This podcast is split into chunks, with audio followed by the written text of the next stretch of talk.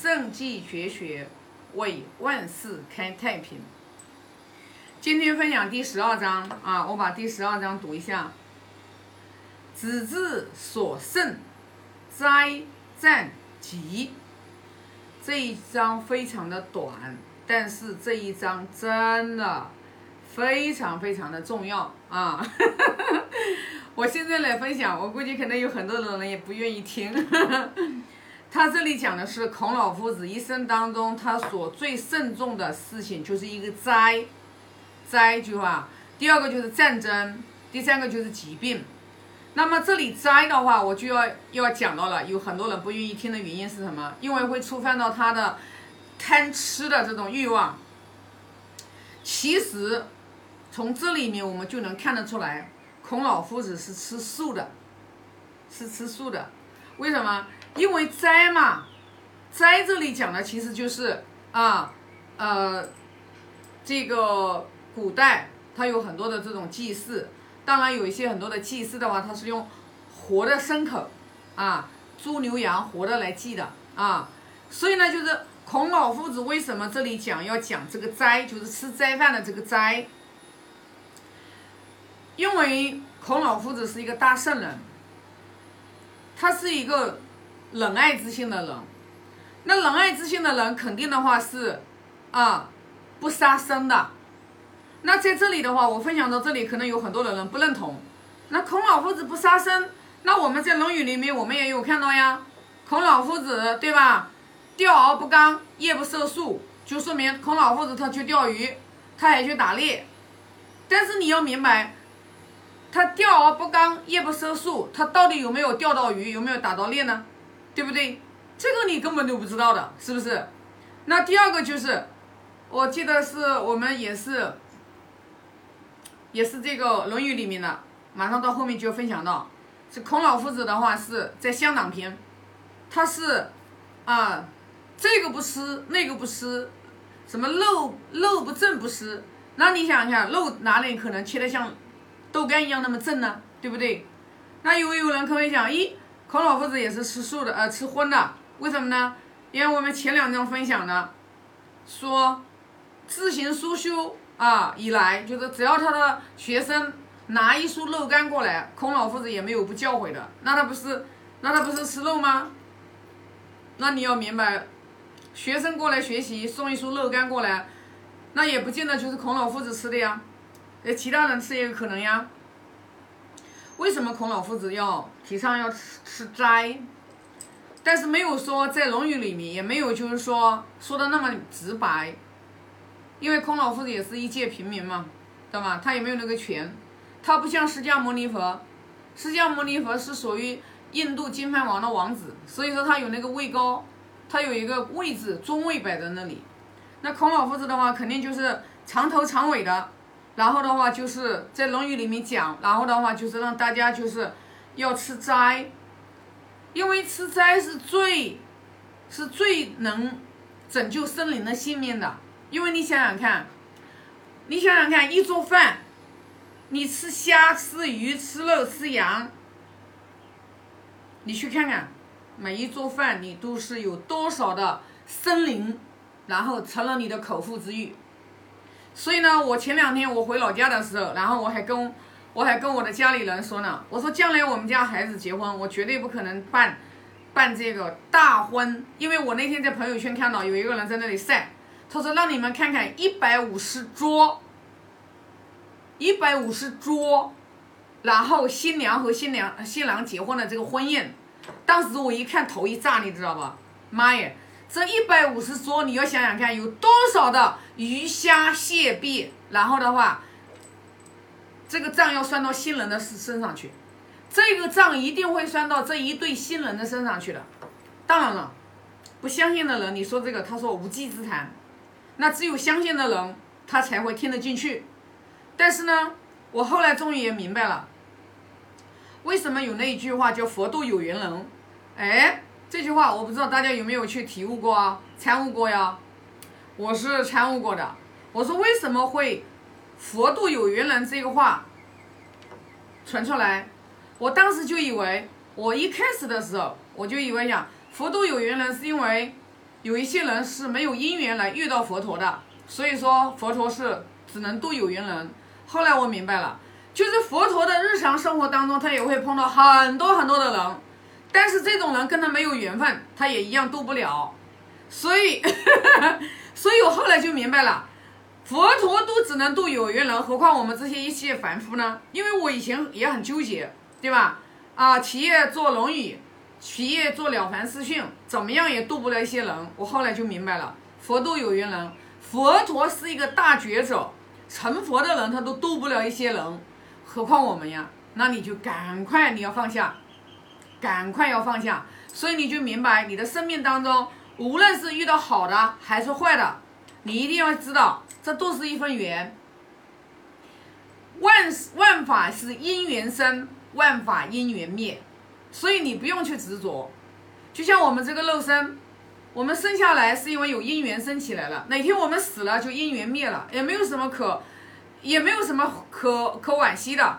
惋如果说惋惜，就是这一生你白活了，就这一生你离开了之后，你的灵魂归宿去哪里？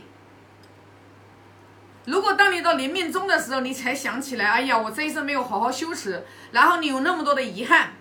然后你带着遗憾离开了，那才是最可惜、最惋惜的。所以说，为什么一定要吃斋啊？虽然有的人不认同，但也没关系，佛度有缘人。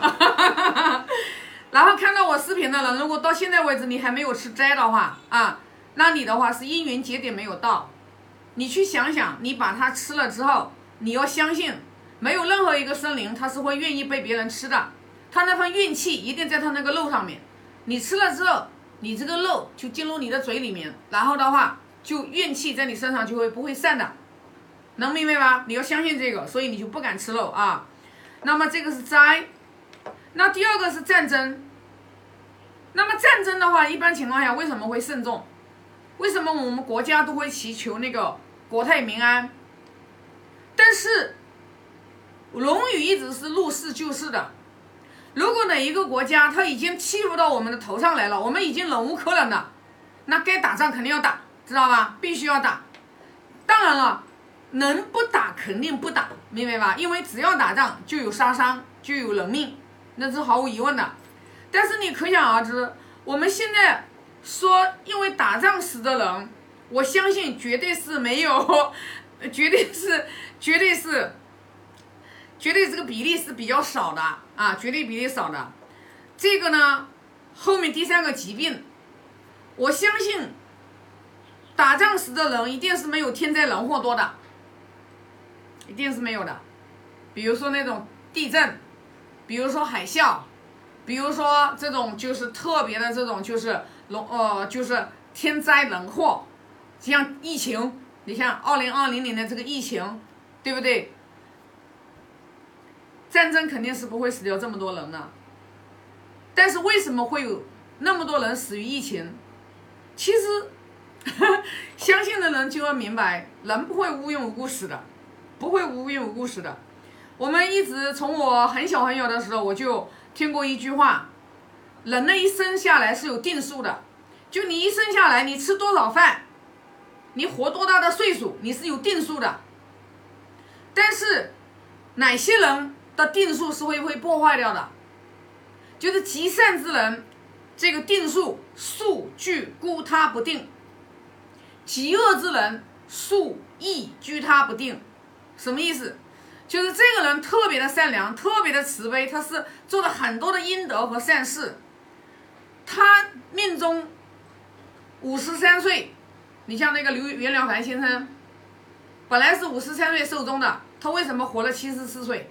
就是因为袁了凡先生，然后遇到了远古禅师之后，告诉他怎么样来改变自己的命运，他然后就是放生、救助、成人之美，对吧？啊，就是做了很多的这些善事啊，放生，去救治、救济啊，建寺庙，对吧？共生啊，然后的话，他就也也一生一一生当中本来无子。然后他又有了一个儿，有了两个儿子，本来没有功名，然后又有了功名，就是因为他行善积德之后，然后把他的命改了。那我们现在的人因为不信因果，也不信福报，啊，然后的话就是根本没有信仰，所以说呢就会造了很多的业。那你造业的话，你本来举个例子，本来你这一辈子吃粮食你是可以吃到八十岁的，但是你暴饮暴食，然后呢，你把你的粮食在四十岁吃完了，那老天爷就把你福禄寿就收走了，你就只能活到四十岁，因为你的粮食是有定数的。所以为什么我们说这个一饮一啄都是福报啊？一饮一啄都是福报。所以你看很多的高僧大德，人家就日中一餐，一天就吃一顿。你要相信呀，知道吧？啊，你要相信呀。那福报就是你的财富，它也是有个定数的。